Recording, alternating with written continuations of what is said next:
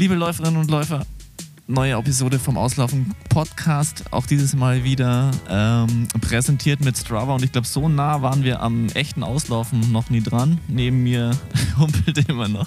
Ich lasse den Jog noch so lange drin, Basti, bis du ihn nicht mehr verlä verlässt. Ja, ist, ist noch okay. okay. Zwei okay. Tage noch. Dann. Alles klar. Also neben mir humpelt immer noch Sebastian Reinwand.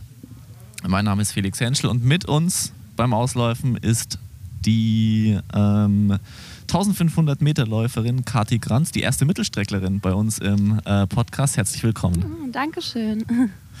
Bisher hatten wir echt wirklich nur äh, Langstreckler, oder Basti? Ach, echt? Naja, nee, stimmt gar nicht. Wir hatten ähm, Marius Probst, war ja. auch schon mal mit dabei. Ja, aber auf der weiblichen Seite auf jeden Fall die erste Mittelstrecklerin. Sehr gut. Ähm, bring uns doch mal ganz kurz so durch deine Karriere. Ich habe mal gelesen, du hast mit Tennis angefangen und da hat sich dann irgendwie so rauskristallisiert, dass Laufen vielleicht noch ein bisschen besser wäre und das scheint ja dann auch ja, mehr Spaß gemacht zu haben. Mhm. Genau, erzähl mal ganz kurz dem Zuhörer, dass wir ähm, die Anfänge deiner Karriere kennenlernen. Ja, also ich habe eigentlich erst relativ spät mit Laufen angefangen. Also ich glaube, ich war so 15 und habe vorher zehn Jahre Tennis gespielt, auch ja, jetzt nicht auf einem super hohen Niveau, aber schon ziemlich ambitioniert, sodass ich auch ähm, fast täglich auf dem Tennisplatz war ähm, und so Verbandsspiele gemacht habe und eigentlich total viel Spaß hatte. Ähm, und ich war in der Schule immer schon bei diesen Läufen irgendwie ganz gut dabei und bin dann über so einen Schulcrosslauf ähm, im Berlin-Finale dann sozusagen Berliner Crossmeisterin von den Schulen geworden. Und damals hat mich mein Trainer angesprochen, also mein ehemaliger Trainer Detlef Müller, ähm, bei dem ich jetzt zehn Jahre war und äh, ja, ob ich mal beim Training vorbeischauen will. Und ähm, ich fand so den Wettkampf immer ziemlich cool, also das Schnelllaufen, ähm, konnte mir aber überhaupt nicht vorstellen, das jetzt so täglich zu machen oder irgendwie irgendwelche Dauerläufe oder ich konnte es mir einfach nicht vorstellen, was das beinhaltet, das Training und war auch nicht so Feuer und Flamme. Und ich glaube, ja, dann habe ich erstmal so ein, zweimal die Woche ein bisschen mitgemacht, so alles Mögliche von der Leichtathletik. Ähm, und habe dann mich relativ schnell und gut entwickelt und dann ja auch mit den 800 angefangen, ähm, bin dann zu deutschen Meisterschaften und irgendwie dann ist erst so ein bisschen ja die Leidenschaft auch fürs Laufen gekommen und es hat sich eigentlich bin ich da so ein bisschen reingewachsen. Es war nicht so von Anfang an so ein Dream. Okay. Ich ja, habe da jetzt Bock drauf. Aber der Spaß wurde dann auch mehr, weil einfach der Erfolg da war? Oder hast du dann auch irgendwie mehr Spaß an der Bewegung gefunden? Ja, also ähm, ja, klar, mit dem Erfolg war das schon zu Beginn so auf jeden Fall der Faktor. Ähm, ja, aber ich glaube auch, dass einfach so dieses total gut zu mir gepasst hat, sich so schnell Entwicklung zu spüren und irgendwie so. Ähm, ist ja immer geil eigentlich, ne? wenn man merkt, wann ja, investiert irgendwie Training und das total. Gibt und ich Feedback. glaube, genau das Feedback beim Laufen ist halt extrem groß und dann einfach ja die Geschwindigkeit und auch zu merken, dass es so viel mehr ist als nur so stupide durch den Wald laufen. Ähm, und so ein besonderes Gefühl, ja. Und zum Beispiel, ich habe einen älteren Bruder, der hat jetzt irgendwie erst vor zwei Jahren angefangen, auch so ein bisschen mit Laufen, weil ich ihn da so ein bisschen äh, zu, also mitgezogen habe, mal zu so einem 10-Kilometer-Lauf. Und es ist voll witzig zu sehen, weil er so die gleiche äh, Leidenschaft jetzt auch dafür entwickelt hat. Der ist jetzt momentan mein Trainingspartner. Ähm, und das dann auch so ein bisschen so, okay, das ist auch krass bei uns verankert. Also es passt auch einfach krass gut zu uns, diese Sportart. Ähm, und ja, haben da einfach so dieses eigene Development. Okay. So. Läuft dein Bruder ähnliche Zeiten dann wie du? Also kann er wirklich alles mittrainieren oder dann nur ähm, Teile? Ja, also er ist jetzt so mm, seit, also am Anfang ist er 800 gelaufen und war halt untenrum schon immer schneller. Ähm, und jetzt gerade kommt er so krass ran, was die Ausdauer okay. angeht. Also es ist echt oh, oh. schon, er trainiert, er trainiert einfach äh, gerade original meinen Trainingsplan und hat sich, glaube ich, ähm, in den letzten drei Monaten krass verbessert in der Ausdauer einfach und ist jetzt gleich gut, so ungefähr. Und ähm, ja, ich habe schon ein bisschen Angst, dass er mich bald überholt und ich dann nicht mehr mit trainieren kann. Geil, es ist aber irgendwie auch voll der Klassiker. Das hat man ja doch irgendwie, dass man ähm, mal irgendwie man fängt als Tochter an, weil oder als Sohn, weil die Eltern laufen und dann zittern die Eltern, dass man irgendwie äh, schneller wird irgendwann. Also das hatten wir jetzt bei ein paar äh, Podcast-Aufnahmen schon. Ja. Also irgendwie so die Familie ja, prägt einen dann halt dann doch irgendwie. Also ja. deswegen ist es eigentlich lustig, dass du jetzt ja eigentlich umgekehrt. Ist dein Bruder älter oder jünger als du? Ja, er ist älter. Dass genau. du eigentlich jetzt deinen älteren Bruder sozusagen angefixt hat und er Voll. jetzt dann. Vor allem ist auch cool, dass der mit 800 Meter einsteigt. Also welcher Hobbyläufer Stimmt, ja. fängt an, 800 Meter zu rennen? Ja, ne? ich glaube aber, das ist so ein bisschen auch einfach Veranlagung von uns, dass wir relativ also schon auch im ersten Jahr konnte der so krass an seine Grenzen gehen und so krass ins Laktat gehen. Also, also schenkt euch gerne einen ein. Wie bitte? Ihr schenkt euch gerne einen ja, ein. Ja, genau. Und ähm, ich glaube so, genau, wir können da auch richtig reingehen so. Und das ist, ähm, ja, das ist ja auch eine Form von Talent in der Form, dass man das überhaupt weiß so, und tra sich traut.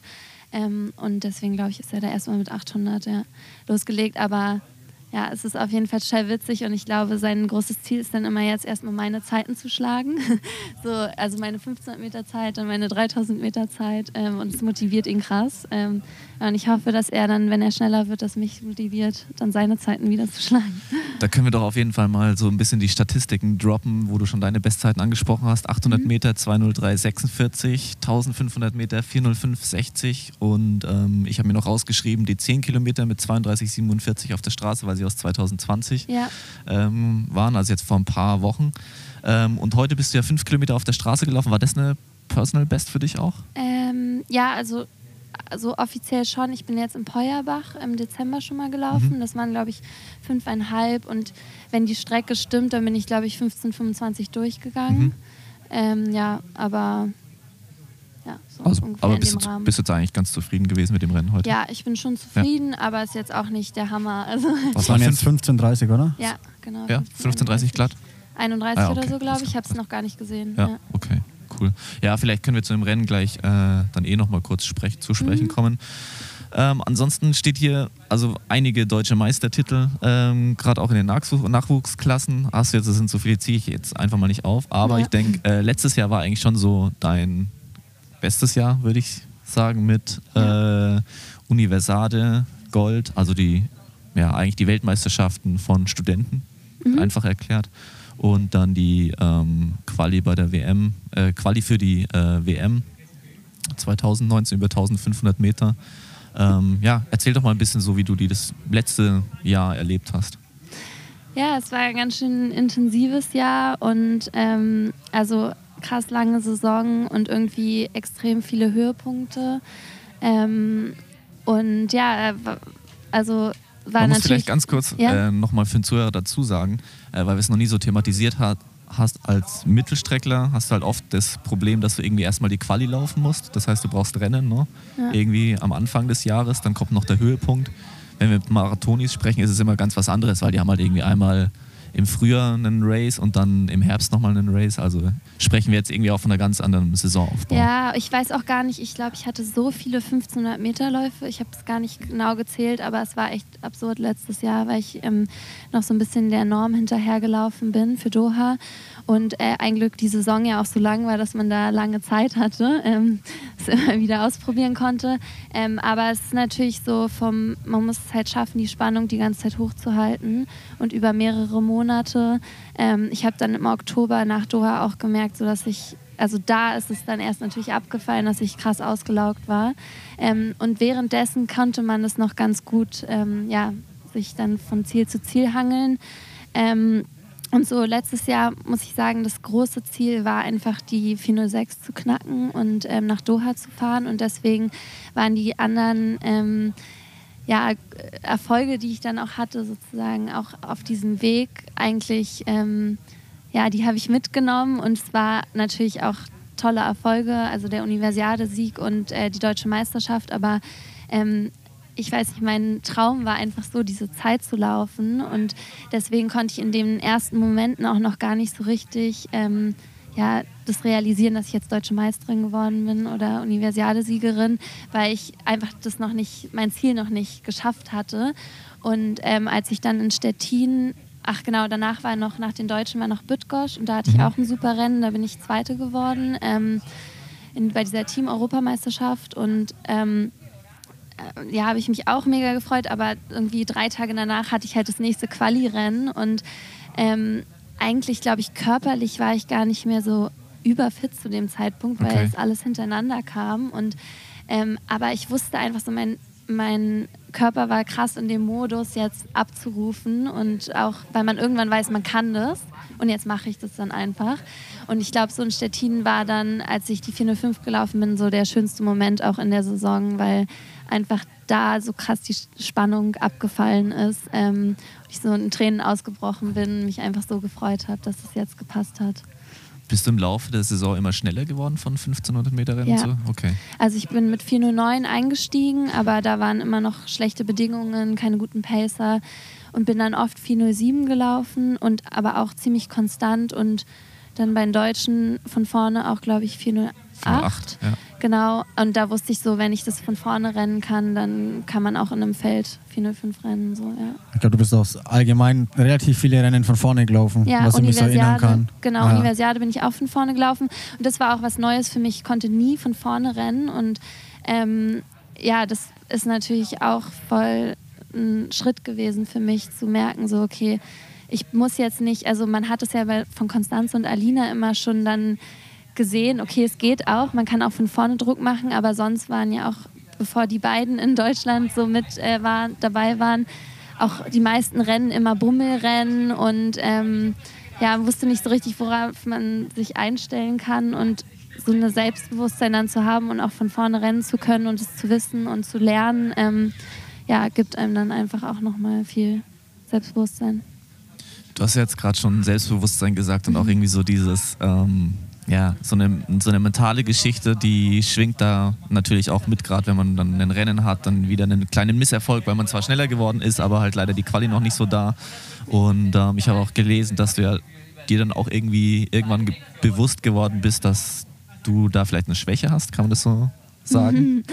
Ähm, ja, was heißt eine Schwäche? Ich glaube einfach, dass ich, ähm, also was jetzt das Mentale angeht, so Mhm. in Rennen, ähm, also ich glaube einfach, dass es viele Athleten damit extrem viel bewirken könnten, aber es einfach nicht so für sich ähm, akzeptieren oder ein oder ja nicht so auf dem Schirm haben. Und ähm, dadurch, dass ich mir einfach viel Gedanken mache zu allem Möglichen, wo man optimieren kann ähm, und ich studiere auch Psychologie, ähm, habe das vorher immer auch nicht so zugelassen und irgendwann gemerkt, so okay, wenn, weil ich so ein bisschen so eine Trainingsweltmeisterin war ähm, und dann gemerkt habe, okay, warum bin ich im Training eigentlich so krass locker und kann ähm, irgendwie Programme abspulen ohne weiteres und So geht es ja sau vielen Leuten Genau. Ne? ja. Und aber ich glaube, dann ist es wichtig zu sagen, so okay, ich gehe das an und ähm, das, ja, dann bin ich, habe ich mit so einem Mentalcoach erstmal zusammengearbeitet, weil ich auch zu der Zeitpunkt, zu dem Zeitpunkt nicht im Kader war.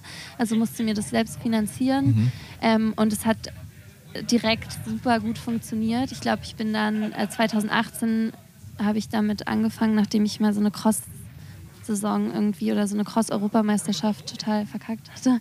Ähm, und bin dann in der Halle irgendwie direkt unter neun Minuten gelaufen, als ich äh, so das erste Rennen, na, mit, nachdem ich mit ihm angefangen habe zu arbeiten.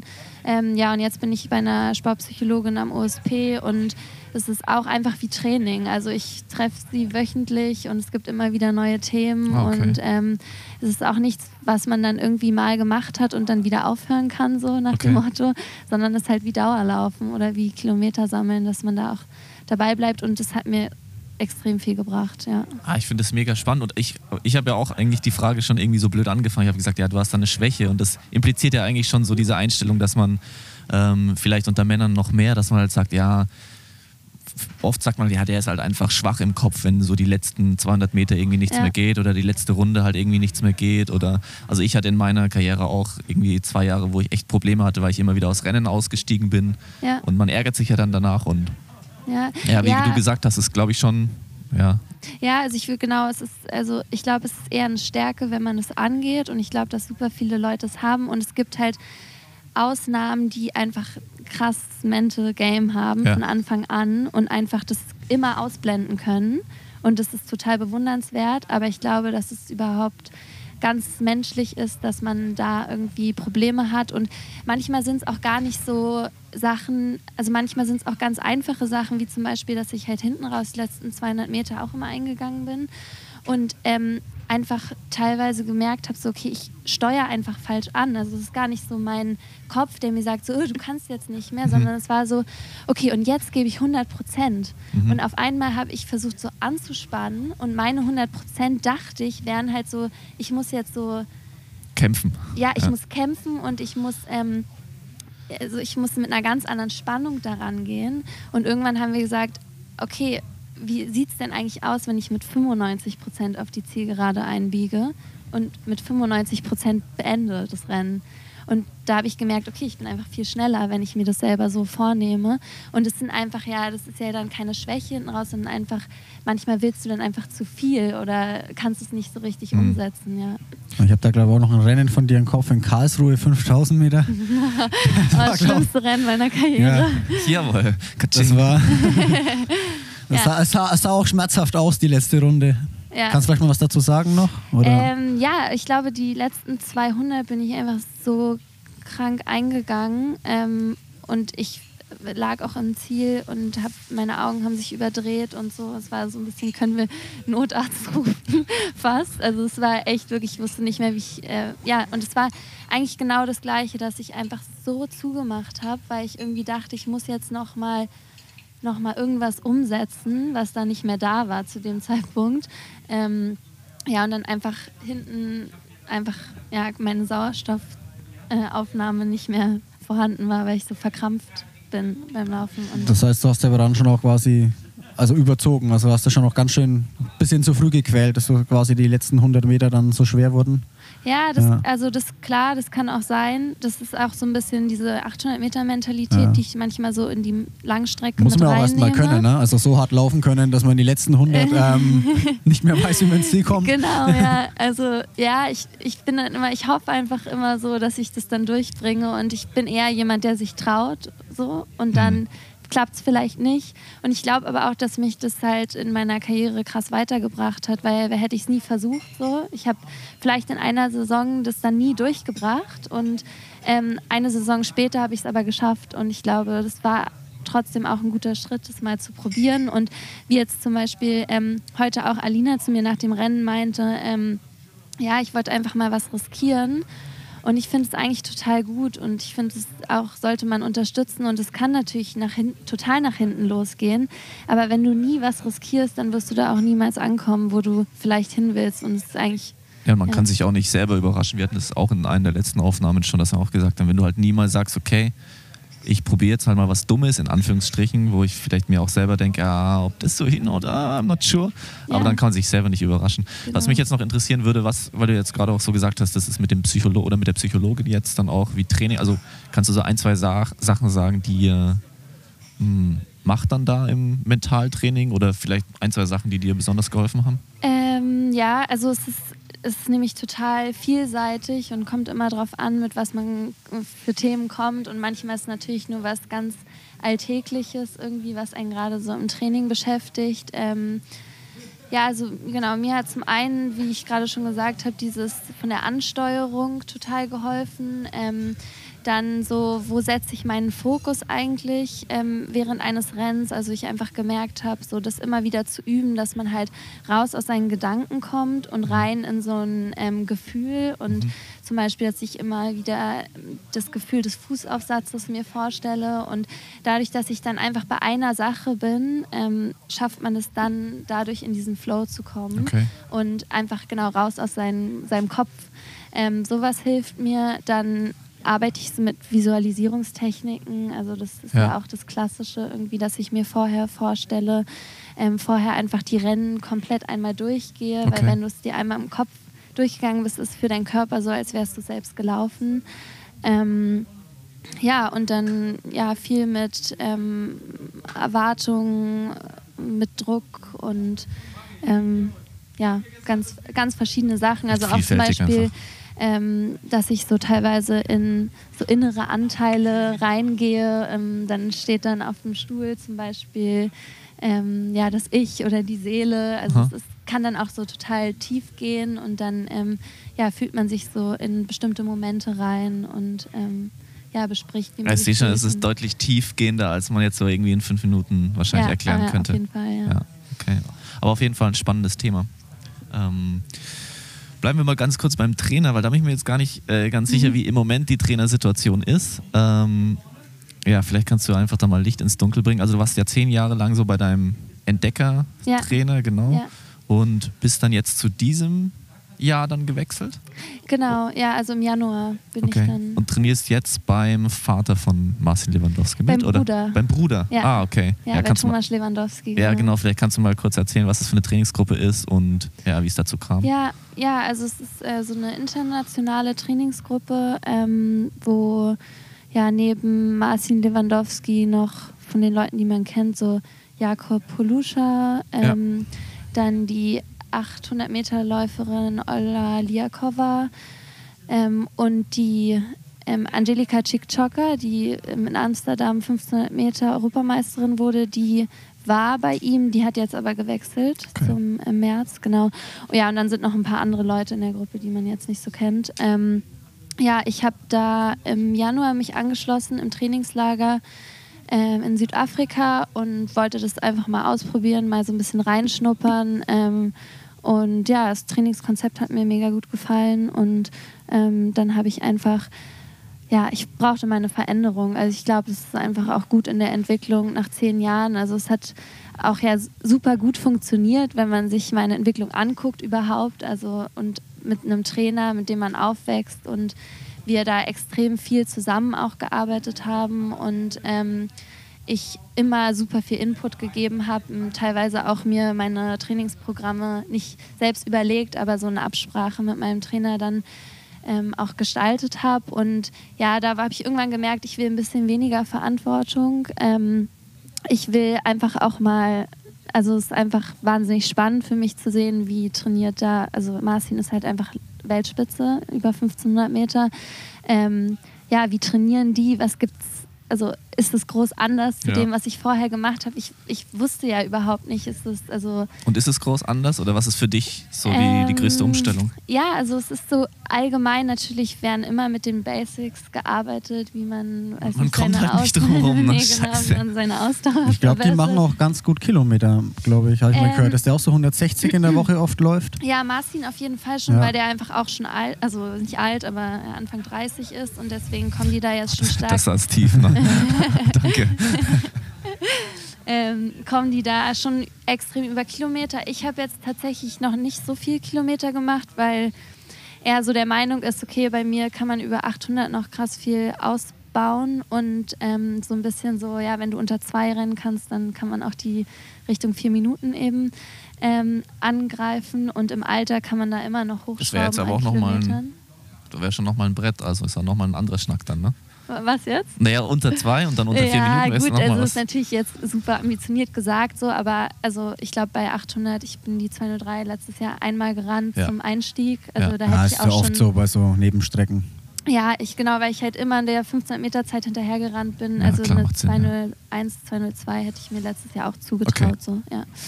Ähm, aber ja, und auf jeden Fall ist es einfach nochmal viel intensiver, das Training. Und ich merke das jetzt auch, also ich glaube, es war voll gut jetzt, dass nicht, also nicht Corona gekommen ist, aber dass man einfach mal Zeit hatte fürs Training und sich da drauf einzustellen. Und die letzten Monate waren echt krass. Also ich ja, bin da teilweise echt so ans, ans Limit gegangen im Training. Ähm, einfach so vom Grundsätzlichen. Und ähm, ja, glaube, dass ich auch noch so ein bisschen Zeit brauche, um das umzusetzen. Und ähm, Also ja. eine 10 Kilometer Zeit war ja schon mal ein großer Sprung nach vorne, oder? Das waren ja, also Ja. weit über eine Minute, glaube ich. Ja, gut, aber ich bin die 10 vorher auch nie richtig Ja. gelaufen. Ich glaube, letztes Jahr hätte ich auch in dem Bereich laufen können schon.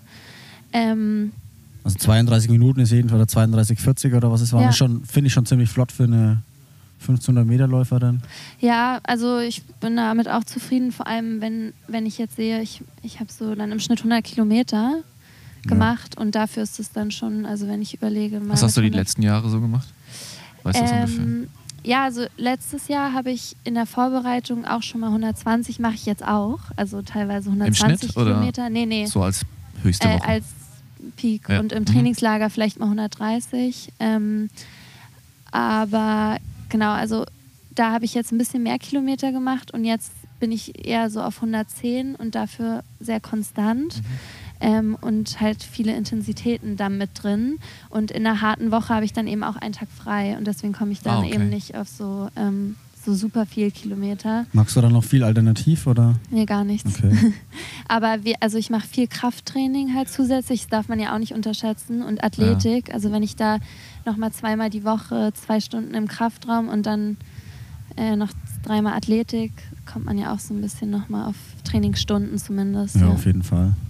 Und das heißt, er schreibt jetzt einfach schnellere Zeiten drauf, wo du erstmal so schlucken musst teilweise, was dich dann so fordert, oder ist es einfach so Äh, Gesamtbelastung ein bisschen höher? Ja, also es ist Gesamtbelastung. Also zum Beispiel, jetzt haben wir wieder ein bisschen zurückgefahren. Jetzt sind wir in so einer Transition-Phase und Mhm. er meint so, ja, okay, Mitte August kannst du rennen. Mhm. Und jetzt gerade die Rennen, auch die, den Zehner habe ich aus dem Training gemacht Mhm. und die fünf jetzt auch, weil ähm, ja, da ist einfach jetzt gerade nicht der Fokus drauf. Ähm, aber ich habe dann drei Einheiten harte gehabt in der Okay. Woche und immer danach in Kraftraum am Abend. Okay. Ähm, und ja, das und die Einheiten an sich sind einfach umfangreicher und also ja als Gesamtpaket intensiver. Also ich habe jetzt nicht extrem schnell was gemacht, aber ja, es ist so äh, allein schon dreimal in der Woche hart.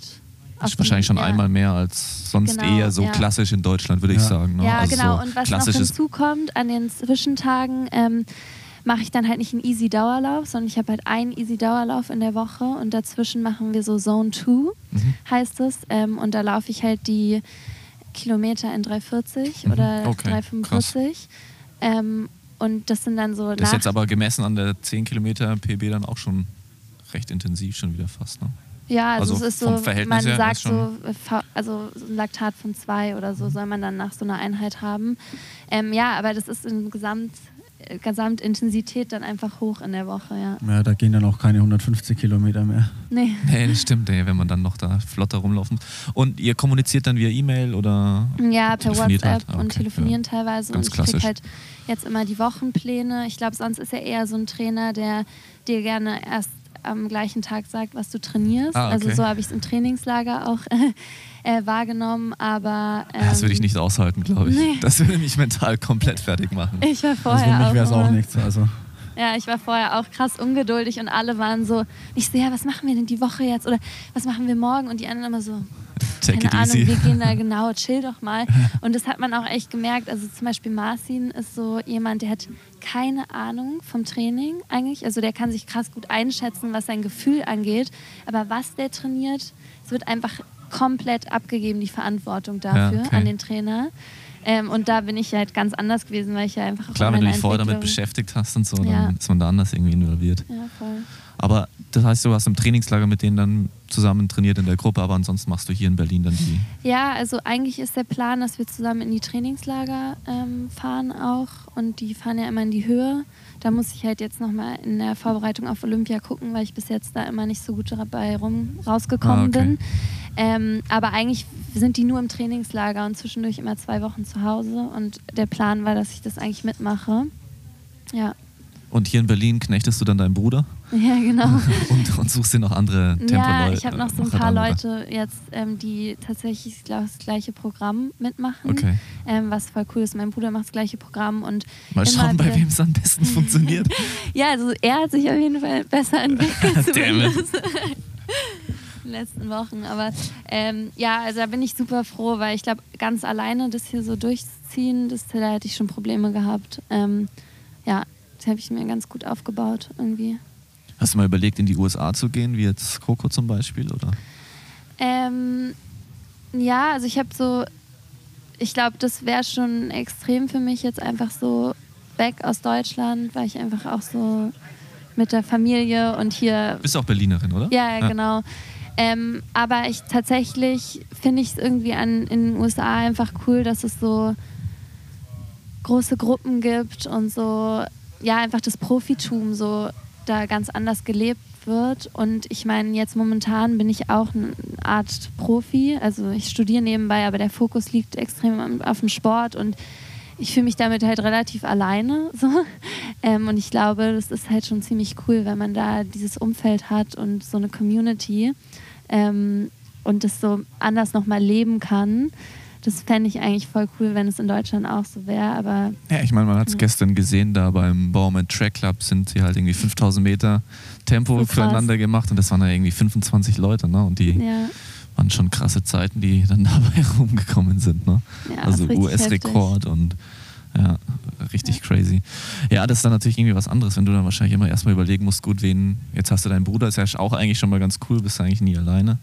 Aber ja, ist halt immer dann so die Suche, okay, mit wem trainiert man jetzt dann übermorgen und wen kann man irgendwie motivieren mitzukommen, das ist halt.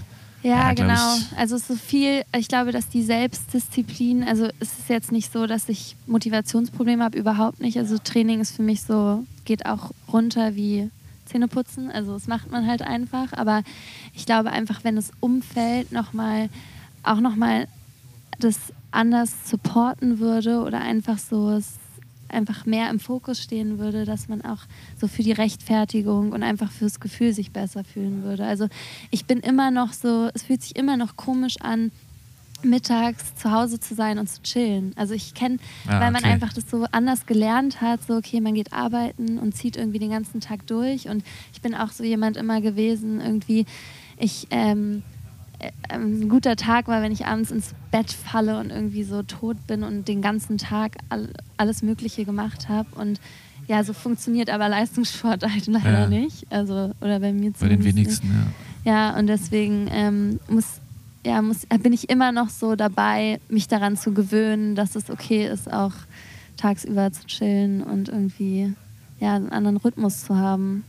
Musst du oft Leuten erklären, was du dann machst? Also, also ist Ja. so, sich zu- rechtfertigen. Ja, ich glaube, ich weiß nicht, ob das vielleicht eher durch mich kommt, dass ich mich einfach so automatisch rechtfertige und es vielleicht mehr akzeptiert werden würde, aber es ist einfach, glaube ich, voll schwer, wenn man damit nichts, es noch nie gemacht hat, so Leistungssport und ähm, ich glaube, meine Freunde und mein Umfeld versucht schon, das so gut wie möglich zu verstehen, aber es kann man auch einfach nicht so 100 Prozent. Ja, es findet halt auch der Laufsport dafür einfach zu wenig statt. So beim Radfahren ist es Genau. noch ein bisschen was anderes. Die ja, hatten wir auch schon mal gesprochen. Die haben dann ihre, ihre Team und es sieht alles professionell aus. Die haben alles gleiche Trikot und verdienen ja dann auch irgendwie ein bisschen was. Aber Laufen fünf Stunden lang live im Fernsehen. laufen fünf Stunden lang live im Fernsehen. Ja. Da ist irgendwie klar, okay, die verbringen viel Zeit damit, aber du wirst halt viereinhalb Min äh, vier, sorry, 405 äh, äh, ja, irgendwie zu sehen sein und dann fragen sich die Leute, ja, ja. und viele Leute sagen ja auch, was machst du ja laufen? Wie nur laufen? Ja, genau. What? Ja, Mach das mal. Das ist gar nicht so Ja, easy. ja, genau. Also es, ich glaube, es ist noch, wäre noch mal was anderes, wenn die Anerkennung so allgemein, also es ist nicht so, dass man keine Anerkennung dafür kriegt, aber so einfach, dass es Ja, aber auch nur für den Beruf, Erfolg kriegt man den Anerkennung. Genau, genau, aber das ist auch eine Art, nicht Be Beruf, will ich jetzt nicht unbedingt sagen, aber so, dass das auch was sein kann, was man macht, einfach so, Ja. um zu leben. Ja. Schwierig da rauszukommen, glaube ich, in Deutschland. Das wird ein bisschen, äh, sind andere Ja. Länder, glaube ich, viel weiter. Ja, das auf jeden Fall. Also ich muss auch sagen, jetzt das SCC Pro Team, also das, äh, ich sehe die ja auch ab und zu beim Training und da finde ich, also ich finde es schon cool zu sehen, dass es da zumindest so ein bisschen losgeht und es, wenn ich jetzt mit denen bin, dann merke ich auch so, fühle ich mich auch schon besser, weil es das gleiche Umfeld einfach so ist und man so merkt, okay, die trainieren halt auch immer vormittags und ähm, machen nachmittags Easy-Training und ja, ja, fürs Gefühl und die Rechtfertigung ist das schon einfacher und ich glaube, wenn noch mehr Leute das so machen würden, ja. Also ähnlich war es bei mir jedenfalls auch in Regensburg die drei Jahre. Das ist halt auch einfach eine riesen Trainingsgruppe, muss man Ja. sagen, dann Regensburg. Und es sind einfach alle einfach früh, Abend, früh und Abend trainieren gegangen, zwischendurch, wenn irgendwie nötig, in die Uni, aber ja, genau. ansonsten hat man auch gar nichts gemacht. Und es hat aber auch nie einer danach gefragt. Also Ja. es war, wir haben eh, wir hatten ja da das Athletenhaus, wo wir irgendwie zu viert oder zu fünf gewohnt haben. ja. Es war irgendwie nie die Rechtfertigung, ah, was sitzt du jetzt nur rum, warum gehst du heute nicht mit weg? Also Ja, ja, genau. Ich glaube, das ist halt so, und das merke ich auch in den Trainingslagern, dass mir das mich krass entspannt, einfach so, wenn alle so drauf sind. Und jetzt in Südafrika sind ja dann noch alle internationalen Athleten eh an einem Ort. Und ähm, ja, es ist irgendwie, es ist irgendwie entspannter an sich. Ja. Aber längerfristig sagst du jetzt trotzdem, du bleibst erstmal. Bitte? Längerfristig sagst du trotzdem, du bleibst hier in Berlin. Ja, Also ja, ja, ja, genau. Also ich so glaube, Base. es wird längerfristig dann so sein, dass ich halt viel unterwegs bin in Trainingslagern und so, ja. Okay. siehst du dich noch irgendwie 5000 Meter rennen und dann 10 Kilometer Mhm. und Halbmarathon und Marathon so? Ähm, ja, also bei Marathon bin ich, glaube ich, raus. ähm, ich, so will ich jetzt auch nicht ausschließen, aber ich glaube, da das reizt mich nicht so einfach vom Training her. Ähm, ich finde es einfach auch cool, schnell zu rennen. Ähm, ja, so Richtung 5000 kann ich mir schon vorstellen, dass es auch mal geht. Und ich glaube einfach so, wenn man eine gute 15 rennen will, sieht man ja immer wieder, es ist einfach, wenn Schon nicht schlecht dann auf wäre auch 5000 gut unter laufen zu 15 können. zu rennen. Ja, auf muss man 5000. überlegen, zum Beispiel Dieter Baumann ist 3,33 gerannt und war 5000 Meter Olympiasieger, dass man halt auch Ja. gut Speed mitbringen muss, Ja. wenn man die 5000 gut rennen will. Dann ist es schon eine gute Voraussetzung, wenn man auch 405 rennen kann. Ja, genau das, aber auch zum anderen glaube ich, dass man halt auch sich besser der 4-Minuten-Marke nähern kann, wenn man einfach Ja. da nochmal. Von beiden Richtungen sozusagen, ne? Ja. vom Speed, hast du ja vorhin schon Ja. gesagt, mit der 800 auch. Ja, nice. Ähm, ich habe so ein bisschen eine äh, Frage und zwar, als ich über dein Instagram-Profil ähm, ges gescrollt habe. Also es gibt so eine, es gibt so ein Nike-Video, das wurde Ja. ja mit mehreren Athleten ähm, auch geschossen. Und ähm, dann habe ich auf deine Followerzahl geschaut und frage mich so ein bisschen, also äh, interessiert es dich, wie viele Leute dir folgen? Und ähm, ich habe eher das Gefühl, es interessiert dich nicht so, aber für Nike, zumindest in Deutschland, glaube ich, spielst du ja schon auch eine größere Rolle. Und warum interessiert es dich nicht so? Oder? Mm, Weil es könnte ja im, im schlimmsten Fall, im besten Fall dazu führen, dass du bessere Verträge kriegst, mehr Ja. Geld verdienst.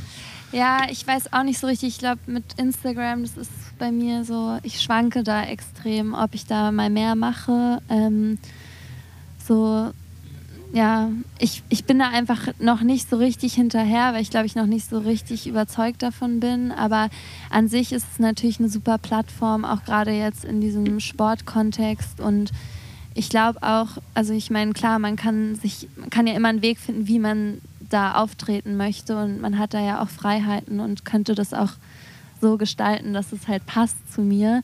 Aber so dieses Standard ähm, Instagram-Game ist halt nicht so meins einfach. Wie würdest Ähm, du es denn gestalten wollen?